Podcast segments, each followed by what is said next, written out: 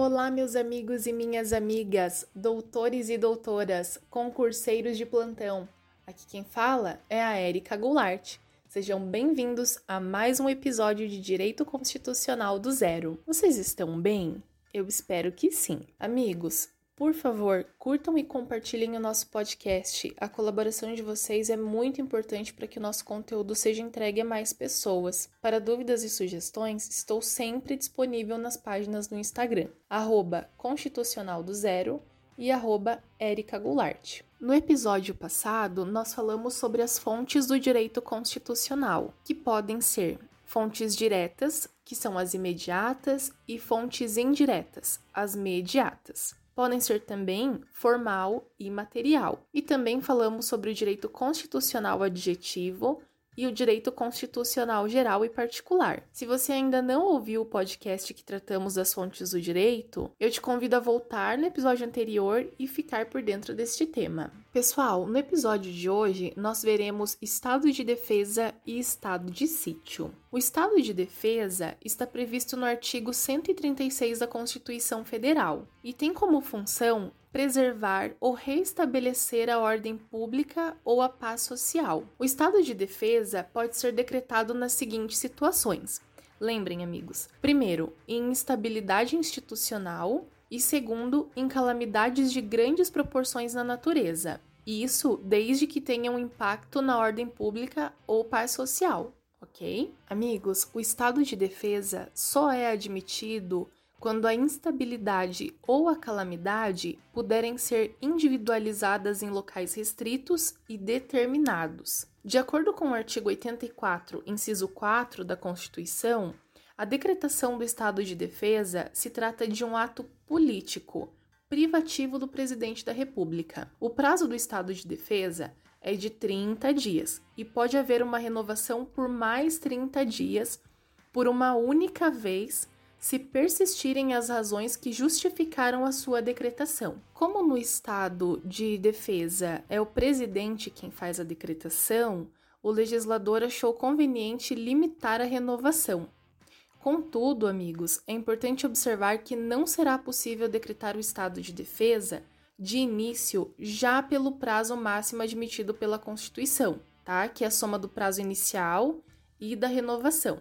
Então, primeiro decreta por 30 dias e, se necessário, renova por mais 30. Agora, nós passaremos para o estado de sítio, que está disposto no artigo 137 da Constituição Federal. Para que o estado de sítio seja decretado, é necessário que haja uma comoção nacional, e os responsáveis por analisar se tal comoção existe são o presidente da República e o Congresso Nacional. O estado de sítio pode ser decretado mediante a ineficácia do estado de defesa. Então, lembrando que o estado de defesa tem o prazo máximo de 60 dias. Ele não pode se estender mais que isso. Essa é a única hipótese em que antes do estado de sítio houve o estado de defesa.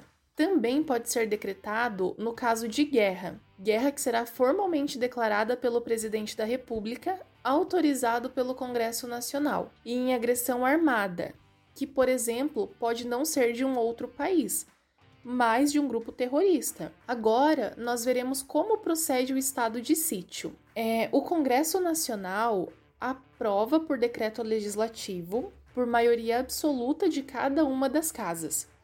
Depois de aprovado, o decreto volta ao presidente, que decreta o estado de sítio mas não está obrigado a decretar, continuando sua discricionariedade. O único detalhe é que, para tanto, precisa da autorização. Assim, o Congresso Nacional participa da formação da opinião para intervenção. No artigo 137, inciso 1, o prazo máximo é de 30 dias e este prazo pode ser renovado por mais 30 dias. Lembrando que, ao contrário do estado de defesa, o estado de sítio pode ser decretado ilimitadas vezes. No estado de sítio, o Congresso Nacional sempre tem de ser chamado a autorizar. Se este, na segunda vez, por exemplo, entender que não é o caso de renová-lo, aí o estado de, de sítio chega ao fim. No artigo 137, inciso 2, o prazo é o necessário para o fim da guerra ou da agressão armada. Aqui não se fala em renovação do estado de sítio.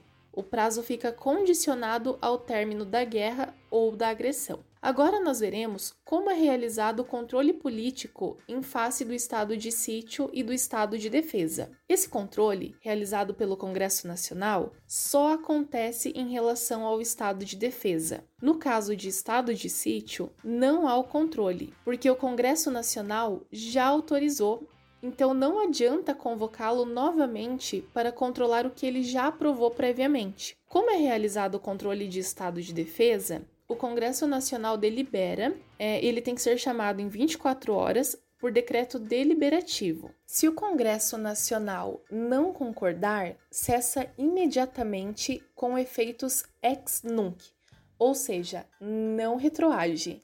O Congresso Nacional tem o prazo de 10 dias para a deliberação. E para aprovar, o Congresso precisa da maioria absoluta. A mesa do Congresso designa cinco de seus membros para que fiscalizem a execução das medidas do estado de defesa ou do estado de sítio. Amigos, por hoje é só. Espero que tenham gostado. Até o próximo episódio. Um forte abraço!